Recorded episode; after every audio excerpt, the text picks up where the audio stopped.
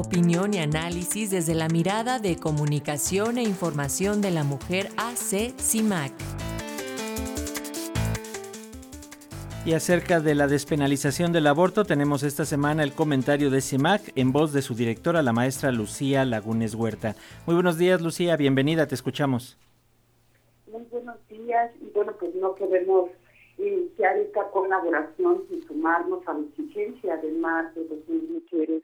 por lo menos que hoy, pues eso, están llamando a la Fiscalía Poblana a la investigación expedita sobre el feminicidio de la abogada Cecilia Monzón, como ya ustedes daban cuenta en esta nota previa.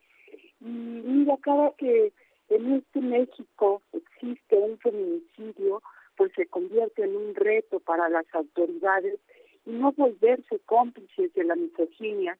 colocar en el centro precisamente de las investigaciones pues la vida de las mujeres. Un crimen ocurrido a plena luz del día contra una mujer de altísimo perfil en Puebla exige, como todos los crímenes contra las mujeres, el compromiso de las autoridades para saber la verdad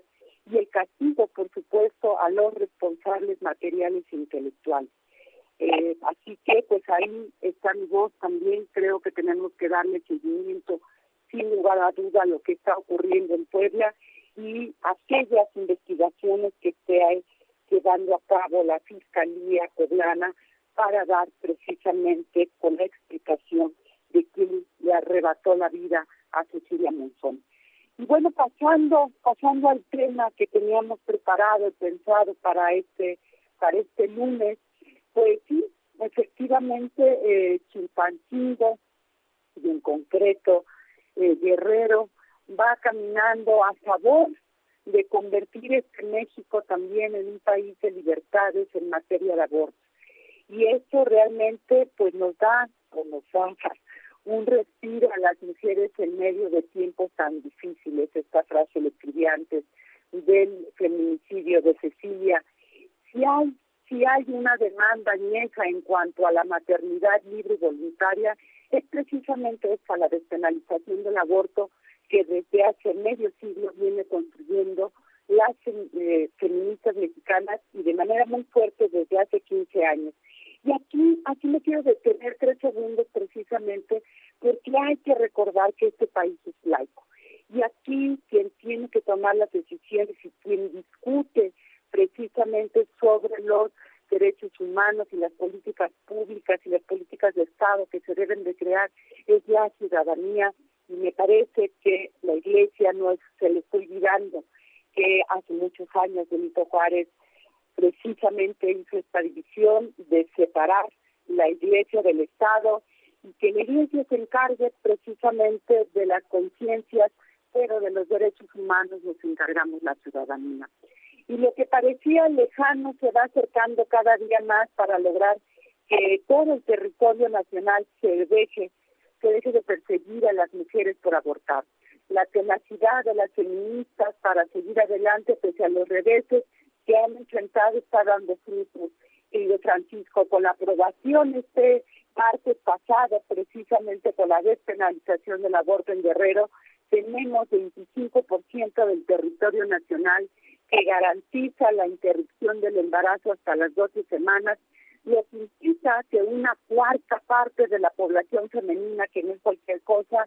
tenga ya garantizado este derecho en el lugar donde vive. Y en general en todo el país la posibilidad de interrumpir el embarazo, si cualquier mujer que así lo decide acude ya sea a la Ciudad de México o al propio Guerrero, pues sin importar si avisa o no en esa entidad podrá acceder a ese derecho. Y tal cual lo dijeron las legisladoras guerrerenses cuando presentaron la iniciativa, una de las razones para seguir avanzando en la despenalización del aborto tiene que ver con la justicia social, porque son las mujeres más pobres y hay que decirlo también, muchas, muchísimas de las mujeres que practican el aborto son católicas y por lo menos y, pobres, además como lo decía, con muchos menos recursos, las que se van a ver beneficiadas con esta ley.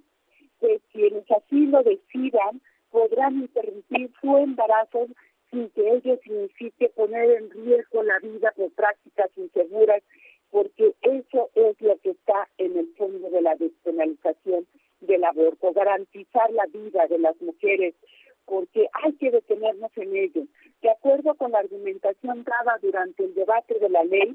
Guerrero ocupa el cuarto lugar de muertes por aborto en todo el país. Y a partir de la población en esta entidad, lo que sigue precisamente es garantizar que en todos los hospitales públicos haya personal médico capacitado y dispuesto a realizar esta práctica, pero también garantizar una difusión a este avance a través de campañas que se incluyan no solo el español, sino las cuatro lenguas con mayor número de hablantes en el estado de Guerrero, que son náhuatl, mixteco, apaneco y amusgo. Este sigue siendo un reto en cada una de las entidades federativas, ocho, como bien lo señalabas, que han caminado para despenalizar el aborto. Lograr llegar a todas las mujeres, y especialmente en entidades como Oaxaca, que tiene una gran dispersión de la población, es fundamental que ellas sepan de este derecho para que lo puedan ejercer, porque hay que recordar que el derecho que no se conoce no se ejerce. El aborto penalizado arriesga a las mujeres que no tienen el dinero suficiente para acudir con médicos particulares hospitales privados donde pueden ser internadas bajo supuestas operaciones, pero que en el fondo bien es practicarse un aborto seguro. Por ello hay que insistir en la justicia social, porque las prácticas de riesgo que utilizan las mujeres cuando deciden abortar y no tienen recursos son de no creerse. Y normalmente terminan en muerte. Quienes logran salvar sus vidas quedan con lesiones gravísimas a lo largo de su vida, como son perforaciones incluso de vejiga, intestinos y bueno, una serie de cosas que realmente podríamos creer. Y mantener criminalizado el aborto también es un tema de salud pública porque estas mujeres recurren precisamente a los hospitales y se tiene, se tiene que invertir mucho para salvarles la vida salvarles lo mejor que se puedan para una vida digna. Por eso hay que celebrar sin duda la decisión de Guerrero y esperemos que en aquellas entidades que aún faltan y tienen al frente una gobernadora, pronto vayamos sumando nuevas entidades